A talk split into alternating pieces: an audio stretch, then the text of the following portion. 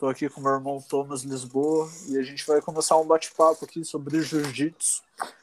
E hoje a gente resolveu falar sobre um tema muito interessante, que é os desafios do faixa branca. E antes da gente começar esse podcast, a gente estava até falando sobre isso, porque para quem é da Aliança, para quem participa de uma escola com metodologia, sabe, tem todo um processo de aprendizado hoje mas não foi bem assim no começo, né? Eu e meu irmão, a gente começou aprendendo como se fosse uma escola antiga, né? E a gente começou praticamente o que, Thomas? Depois de uma semana a gente já estava lutando? Não, eu, eu, eu, no meu segundo dia eu estava lutando. É, eu acho que eu demorei na, uma semana para, eu acho, uma semana para começar a rolar. E a gente tinha o que, 16 anos. Então, eu comecei com 16, você começou aqui com 15, né, Edu? Ou 14? É, 14. Isso. 14, né? Eu comecei é. com 16. Pois é, e, e a, nessa fase ainda a gente, pô, nem, nem força física de adulto a gente tinha, né? Então a gente lutava, não tinha, não tinha juvenil na época, era só a gente lá, né? Cara, era, era assim, a gente, na hora que, na hora que eu entrei, né, que eu entrei um pouco antes de você, eu, eu levei alguns amigos meus da, da escola para treinar, mas na hora que a gente começou a rolar, a galera não curtiu muito, né? É. Porque realmente é. Não, é, não é fácil você entrar numa academia de jiu-jitsu, já poder rolar, e se os caras que você tá rolando não se importam com você, eles vão te amassar, entendeu? Eles estão nem aí para o que você sabe. Pois então, eu é, entendo cara. a galera que, que parou, sabe? Então, a gente, a gente também teve muita resiliência, muita raça para continuar, né? Você parar pra pensar, porque fisicamente a gente não ganhava de ninguém, né? Assim, a gente era. Nem tecnicamente, né? é, não. É, porque a única vantagem seria, teoricamente, a força. E a força a gente também não tinha. O que tinha era vontade mesmo. E... É verdade, cara. Eu lembro que a gente treinava à tarde, cara, até fazer um parênteses. Eu não sei se você lembra do Claudinho, treinava lembro. com a gente à tarde. Lembro. Ele é faixa preta, cara. Eu vi ele no ah, campeonato. Mandou um abraço pra gente. Gente boa pra caramba. Legal. Ele era um cara forte pra caramba, que apertava a gente, mas era bonzinho ao mesmo tempo, né? Não sei se você concorda. Ah, eu lembro, lembro um pouco. É, eu, eu não sei se é, por a gente ter feito judô antes, isso ajudou a gente a continuar no jiu-jitsu. Eu não sei, apesar do uh, a gente não fez judô tipo muito seriamente, né? A gente treinava duas, três vezes por semana é, é. quando a gente era mais novo. Mas talvez por, por, é, por saber um pouquinho da, de, de, de, lutar em pé, de ter uma basezinha no chão bem, bem fraca, mas a gente tinha, talvez aquilo tenha talvez ajudado. Mas eu não sei, sabe? É, eu, acho que. Eu acho que é meio a meio ali, né? Porque se você parar pra pensar, a gente não tinha aquele combate à vera, né? E eu lembro que quando eu comecei no jiu-jitsu, cara, eu olhava assim parecia uma, uma luta de rua, porque o judô era tão comportado, você não podia pôr a mão no rosto do cara, é, é. toda uma ordem. Uhum. Não que o jiu-jitsu uhum. não tenha, mas comparado. Ah, não, mas é diferente. É né? muito é diferente. diferença. E é... isso foi uma parada que eu curti muito no jiu-jitsu, sabe? Você ser mais livre para lutar. Entendeu? Pois é, então, mas na época eu lembro, isso tinha me assustado muito. Falava, cara, é muito. Tipo assim, era muita coisa que teoricamente para mim era ilegal, ali já valia. Daí eu falava, cara, que coisa estranha. É, eu tinha um costume muito ruim pro jiu-jitsu, né? Que era de abraçar a cabeça nos 100 quilos. É, porque e, não, gente... e não ligar para esgrima, né? Porque no judô, 30, 30 segundos, eu não, eu não sei agora ao certo o é. tempo, você ganha a luta, né?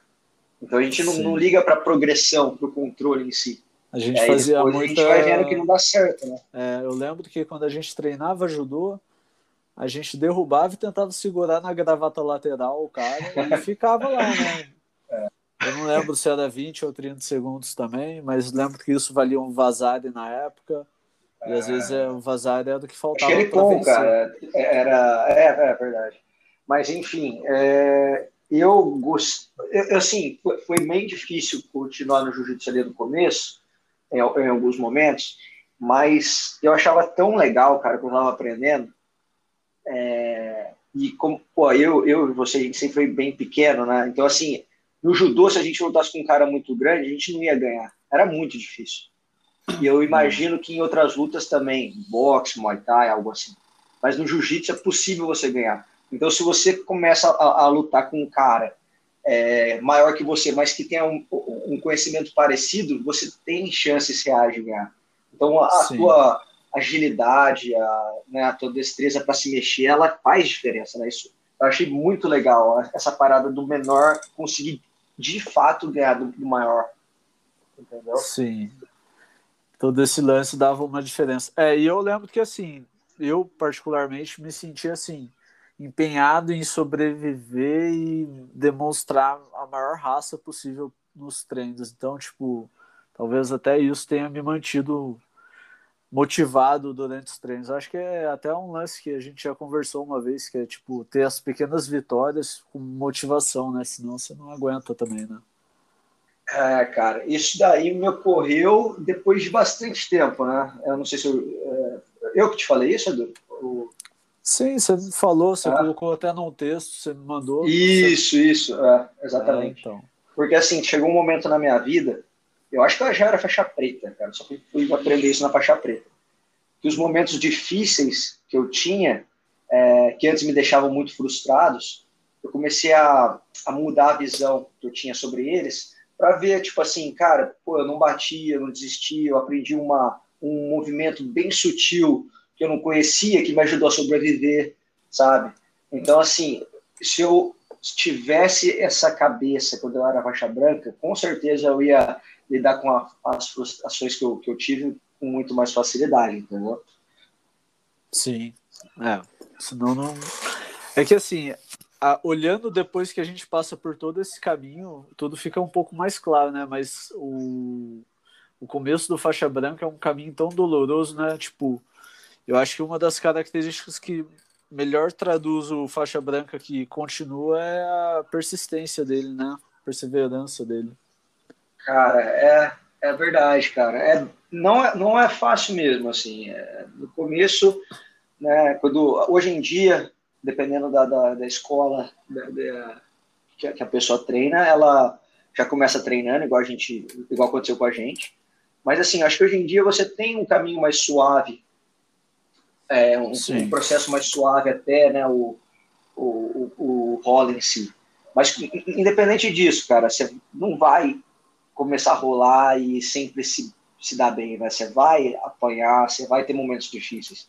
Eu acho importante o, o cara entender, a pessoa entender que é, ela tem que passar por essa zona de desconforto para evoluir, sabe? Para ver o que, que que ela não é, ela é mais forte do que ela do que ela pensa, entendeu?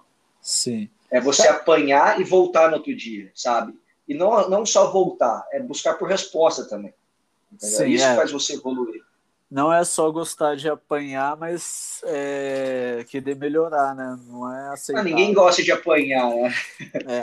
É. é, eu falo assim nesse sentido, porque assim, eu até brinquei com o pessoal na academia, né? Porque eu acho que assim, o faixa branca, ou quem tá começando, ou até quem treina, né? Pô, a realidade é essa. A gente, no fim, é, se você não gosta, tipo, se você não suporta, o que eu falo não é que você aceita de bom grado, mas se você não tolera apanhar, você não consegue continuar treinando, né? Tipo, sua, sua carreira vai ser muito curta no treino, no tatame. É, você tem razão, Edu. Eu fico pensando, talvez assim, cara, é, você não pode aceitar é, que apanhar é normal, sabe? Mas você tem que não gostar daquilo tanto, tanto, que você vai voltar no outro dia e vai entendeu? Vai pensar, cara, tá, como é que eu faço para resolver esse problema que eu tô tendo? E eu acho que esse é o problema máximo do faixa branca, cara, é lidar com a frustração de não ser tão bom como ele gostaria de ser, entendeu? É. Leva tempo, cara, e não adianta você, tipo, voltar no outro dia e falar, tá, eu quero aprender como é que eu, que eu saio do, dos 100 quilos, da pressão dos 100 quilos. Cara, você vai melhorar um pouquinho, mas você não vai aprender do dia para noite. Você vai ter que voltar no outro dia, no outro dia. É um processo longo. Então, cada vitória pequena que a gente falou antes, ela conta nessas horas, porque depois, só depois de um, de um tempo que você vai realmente conseguir ver resultado, sabe? Sim. Então, é, o cara tem que ter essa persistência que você falou. É. Cara, e é, eu falo isso para os meus alunos, eu falo que é, você vai ter a técnica, que é a ferramenta que você precisa, mas ela não vai sair do jeito que você espera. É, um exemplo grande disso é a, a, a, tal fuga de quadril, que a gente aprende e fala, bom, legal, quando o cara chegar nos 100 quilos, eu vou colocar minhas mãos, vou fazer o ajuste, fugir meu quadril e repor a guarda. Quando chega Exato. na hora, você faz a primeira não, e volta a pesar. Daí você não fala, sai. ué, não era assim que eu planejava. E eu, eu acho, engraçado que isso, cara. É, é, legal você colocar esse assunto, é, essa, essa situação, porque eu acho que os 100 quilos para um faixa branca é a situação, talvez a pior situação que ele, é, que ele possa enfrentar, sabe? Porque o cara abraça a cabeça, joga o ombro na cara, você tenta mexer, não dá, aí você começa a se desesperar desesperar, e aí quando você vê, você fez um movimento errado, não deu certo, você está mais cansado e deu tudo errado, entendeu? Então, esse exemplo dos 100 quilos é interessante, sabe? Porque o aluno, é, ele tem que entender que ele tem que confiar na técnica dele e não no instinto dele. O instinto da, da o nosso instinto, ele, ele geralmente ele está mentindo para gente. É, você Sim. vê um ombro chegando na cara, você fala, cara, sai daí, velho, sai do jeito que dá, mas não. Você tem que é. confiar na, na, na, tua técnica, entendeu? Então, assim, o cara que tá é, esse faixa branca novo, que às vezes está com dificuldade, ele tem que entender que tem muito mais coisas envolvidas naquela fuga de quadril. É, é o timing da posição, é você é, se desviar do ombro do, do, do teu adversário, colocar teus, as tuas mãos no lugar correto, mexer teu corpo numa maneira que o teu adversário não consiga te controlar. Porque, assim, às vezes a gente, a gente pensa de achar conforto no desconforto, né? A gente é muito Sim. comum esse, essa expressão no jiu-jitsu. E esse é de fato o primeiro estágio. A gente tem que achar uma maneira de ficar confortável ali na, naquela situação ruim. Mas depois, é, só achar conforto no desconforto não basta. Você tem que fazer aquela posição, ser desconfortável que o cara está em cima. E é um processo Sim. muito longo. Mas esse é o objetivo. Né? O objetivo não é você só colocar a mão ali, tentar fazer a técnica sair. Isso aí não vai dar certo. É você, primeiro, achar uma forma de ficar tranquilo naquele sufoco e depois fazer o teu adversário, mesmo numa posição teoricamente melhor que a sua, se sentir desconfortável, sem, é, sem achar uma, é, como controlar você, sem encontrar formas de te finalizar, de progredir. E é aí que é o, que é o legal, né, Edu? É aí que a gente começa a ver que é, é um processo longo, mas é quando a gente para e olha para trás, a gente vê a, toda a evolução e tudo que fez parte dessa evolução e todo é, todo pequeno detalhe que, que conta, né, para chegar nesse nível. Então é, é um processo longo mesmo. É, esse processo de formiguinha, eu, eu sempre falo para os alunos, porque que você falou que eu achei muito legal, eu sempre falo, é sobre o instinto versus a técnica, né? E é uma Sim. parada que, tipo assim, você tem que ignorar teu instinto para fazer o que é falado. Às vezes é Sim. é muito difícil. E para você, por mais que você saiba que aquele é o caminho certo, parece que na hora não é. E, e você tem que largar o seu instinto para falar, fazer o que o professor te falou, ou o que você sabe que está correto esse é um dos desafios que eu acho que o faixa branca enfrenta muitas vezes, ainda mais quando a gente fala de um, um faixa branca, um iniciante, que ele é forte, que daí ele tem muito mais confiança na força física dele do que na técnica. Na né? técnica, exatamente, cara. A sua força é, aplicada no instinto, ela, ela é uma força é, estúpida, mas a tua força concentrada na técnica, aí ela é, ela é eficaz. Então a gente tem que é, é difícil você ensinar jiu-jitsu para uma pessoa muito forte que não está disposta a entender de fato a alavanca, né, o, a ciência por trás da alavanca do movimento. É difícil, entendeu? Ela precisa apanhar bastante para ela se dar conta que tá bom, eu preciso entender o que, que eu tenho que fazer aqui de verdade. Porque vai, vai chegar uma hora que essa pessoa ela vai lutar com uma pessoa melhor que ela e não, não vai dar certo. O que ela sabe não vai mais funcionar. Se ela só luta com, com, com pessoas mais fracas ou que sabem menos que ela, aí a força faz diferença mesmo. Mas a força tem um, ela tem validade, né? Ela não Sim. funciona sozinha, ela não funciona para sempre, para sempre. Ela acaba. A técnica não acaba, entendeu? Então, se você manter a técnica e, e você dosa a tua força, aí você está no caminho certo. É. E, e aí que tá o desafio, né? Eu acho que não só pro pesado, mas para qualquer um, né? O cara que tem, tem que tentar trabalhar muito, ele tem que, como você mesmo disse, ele tem que sair da zona de conforto dele, ele tem que se acostumar a treinar e fazer toda a técnica para ser efetivo, senão, cara. É, cara, a primeira coisa, né, é, é você, tipo, quando, é, pô, mantendo nesse, nesse, nesse tópico para não ficar confuso, quando, por exemplo, o teu adversário passa a tua guarda, é, a primeira coisa que você tem que fazer, se você não consegue escapar naquela hora, rapidinho, né, e o cara realmente passou, é você não deixar as coisas piores do que elas estavam.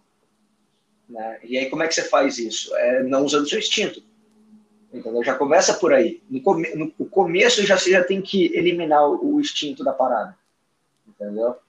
E aí, Sim. depois que você consegue deixar as coisas de uma forma que tá bom, pior que tá, não fica, aí você começa tipo, a desenvolver a tua saída. Mas antes da tua saída, né, é você achar essa parada de, pô, peraí, aqui tá desconfortável para mim, deixa eu empurrar o cara. Não, acha uma forma de você ficar nessa situação ruim que não, não é tão ruim assim, entendeu? Então, é um processo, todo dia você tem que chegar, é, esse aluno tem que chegar e entender como é que ele tira esse ombro do, do pescoço, do rosto, como que ele evita que o teu, o teu adversário dele é, pegue o cotovelo dele, jogue o cotovelo dele para fora, sabe? Como é que ele evita os armlocks, os estrangulamentos. Não, é um processo. Todo dia você tem que colocar alguma coisa nova na tua defesa e aproveitar e curtir esse processo.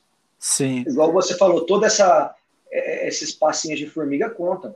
Só não pode é, ir para casa pensando que ah, eu aprendi um pouquinho, tá bom. Não, isso é uma vitória. Entendeu? Você, você, você aplicar algo novo no teu jogo, mesmo que tenha, mesmo que você não tenha vencido no final, isso, isso tem que ser encarado como vitória. Esse processo é muito bacana, né? E a pessoa, ela, ela tipo, igual você está falando do lance dos 100 quilos, ela tem que aprender que ela, ela não vai resolver o problema dela do dia para noite. Não é tipo no primeiro treino que ela entendeu que não é só fazer a fuga de quadril que ela vai, bom, então já sei a técnica na teoria, agora eu vou executar na prática e vai dar tudo certo. Não dá certo, tem que ir trabalhando aos poucos, achando cada brechinha. E eu falo até para os meus alunos, eu gosto de falar que você vai encontrar ao longo do tempo macetes próprios, técnicas, Sim. detalhes pequenos que vão fazer a diferença ali, que você vai ver que você percebe um jeito de se proteger, um jeito de escapar mais do seu quadril, as alavancas vão ser melhores de alguma maneira o jiu-jitsu ele é muito adaptado, né? Lógico, trabalhando os conceitos básicos, você consegue adaptar muito bem as técnicas para você. Não, é verdade, cara. Uh, eu, por exemplo, eu tô é, dando bastante aula particular hoje em dia, né? Porque pós da pandemia.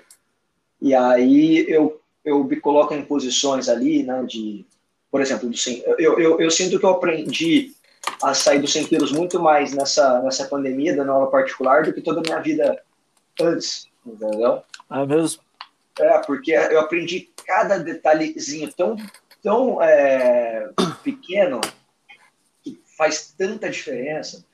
E eu, eu, eu depois do, do, do, dos meus treinos, eu, eu fico refletindo, entendeu? Pô, mas Sim. se eu fizer isso, se eu colocar meu cotovelo mais para baixo, e se eu não me mexer, se eu ficar parado um pouco mais, entendeu? Então, eu vejo que mesmo uma posição tão simples como né, uma fuga de quadril e volta para guarda, ela tem tanto detalhe, cara, que eu, pô, eu tô fazendo a jiu-jitsu há, há não sei quantos anos, 16, 18 anos, e eu tô aprendendo ainda, entendeu? Então, assim, o, o processo que conta, né, cara?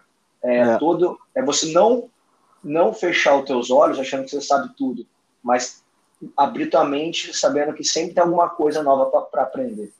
Cara, e aí, isso assim é, é interessante, né? Porque as pessoas, o, o aluno ou quem está começando que seja, ele acha que do outro lado a pessoa sabe tudo e na verdade esse aprendizado é contínuo, né? Eu lembro que você na última vez que você estava no Brasil, você falou vários detalhes de 100 quilos de montada, você estava tentando ajustar para ficar pesado e eu fiquei pensando, cara, eu também preciso ajustar isso porque não é o meu ponto forte. É, É. E, e depois disso eu fiquei sistematicamente pensando, cara, eu preciso tornar pesado, eu preciso ajustar. É. Até um ponto que, assim, eu, eu ainda sei que dá para melhorar, não é, não é o ponto final da história, mas eu sei que agora eu sei pesar na montada, tipo, e era uma coisa que eu tratava assim, montei no meu adversário e parecia Acabou, que eu tava né? numa. É, parecia que eu ia cair ali a qualquer momento, ou ele teria que me dar uma situação. É. E hoje, hoje eu sei melhor controlar essa situação, criar os ataques, mesmo quando o cara não me dá essas opções. E, bom, se você não pensar nisso, se você não focar e se dedicar um tempo àquela, àquela parte técnica para você evoluir, você nem se desenvolve, né? Isso a gente está falando, eu estou falando faixa preta, depois de anos treinando, muita experiência. Imagina isso para quem está no começo. Se você não, não se aplicar a algo, né? Você acaba que não é, desenvolve. Né? É verdade, cara. É porque a gente tem um processo de, de, de aprendizado que, que ele é mais ou menos assim. Né? Do, é, quando a gente é faixa branca, a gente é uma esponja, só que a gente só quer, a gente foca no movimento. A gente vai fazendo movimento, tipo um armlock. Como é que você desenvolve um armlock? Você, você levanta um joelho, você coloca a mão no peito, passa a perna por cima da cabeça, cai. Você faz aquele movimento e você entende aquele movimento. A diferença do faixa... O, o armlock não muda do, do... O movimento não muda de um faixa branca para um faixa preta. O que muda é você sentir o teu o adversário, é você dar menos espaço, é você fintar um ataque no pescoço para ele expor o braço, entendeu? Então, esses detalhezinhos que, que vão mudando. E em relação ao estrangulamento, eu senti é, a montada em si, né?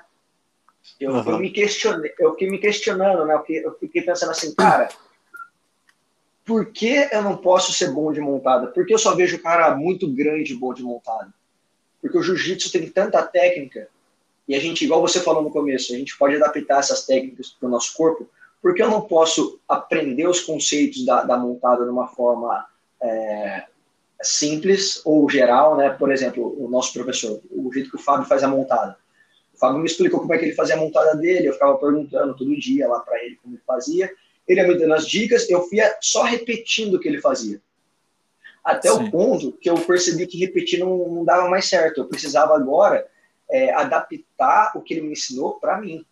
Entendeu? Então, esse é um processo, mas, cara, é um processo que você não pode começar adaptando para você. Não funciona assim. Pelo menos é como eu vejo. Quando você me ensina uma posição nova, eu primeiro tenho que copiar o que você está fazendo.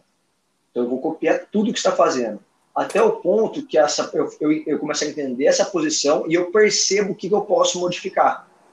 Então, a gente tem que fazer isso. O faixa branca, eu acho que ele tem que fazer isso é, quando ele está aprendendo também. Entendeu? Primeiro, ele não pode tentar inventar nada novo. Não é hora disso. Primeiro, ele tem que entender o que, ele tá, é, o que, que você passou para ele depois de um tempo que ele aprendeu, aí é a hora dele adaptar para a velocidade dele, para o peso, para a força.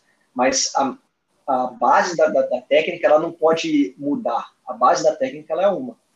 Sim, é, então, olha que legal isso aí que você está me falando. Isso aí tem muito na, na área da psicologia, na parte de aprendizado. É uma coisa sobre assimilação e aprendizado mesmo, porque no começo você só, você só sabe que é alguma coisa como o armlock. Você uhum. só sabe que é o armlock. Uhum. Então você primeiro só pode reproduzir o que foi mostrado pra, no uhum. processo de aprendizado. Depois que você compreende aquilo e você absorve para si, aquilo fica mais claro e você pode replicar de outras maneiras, que é o lance do conceito do jiu-jitsu. Tipo, você aprende base, você aprende base em pé às vezes, depois você aprende a base é, passando a guarda com um quadril mais baixo. Quer dizer, você vai assimilando esse conceito de base até chegar a um ponto que a sua montada tem uma boa base e você sabe pesar bem.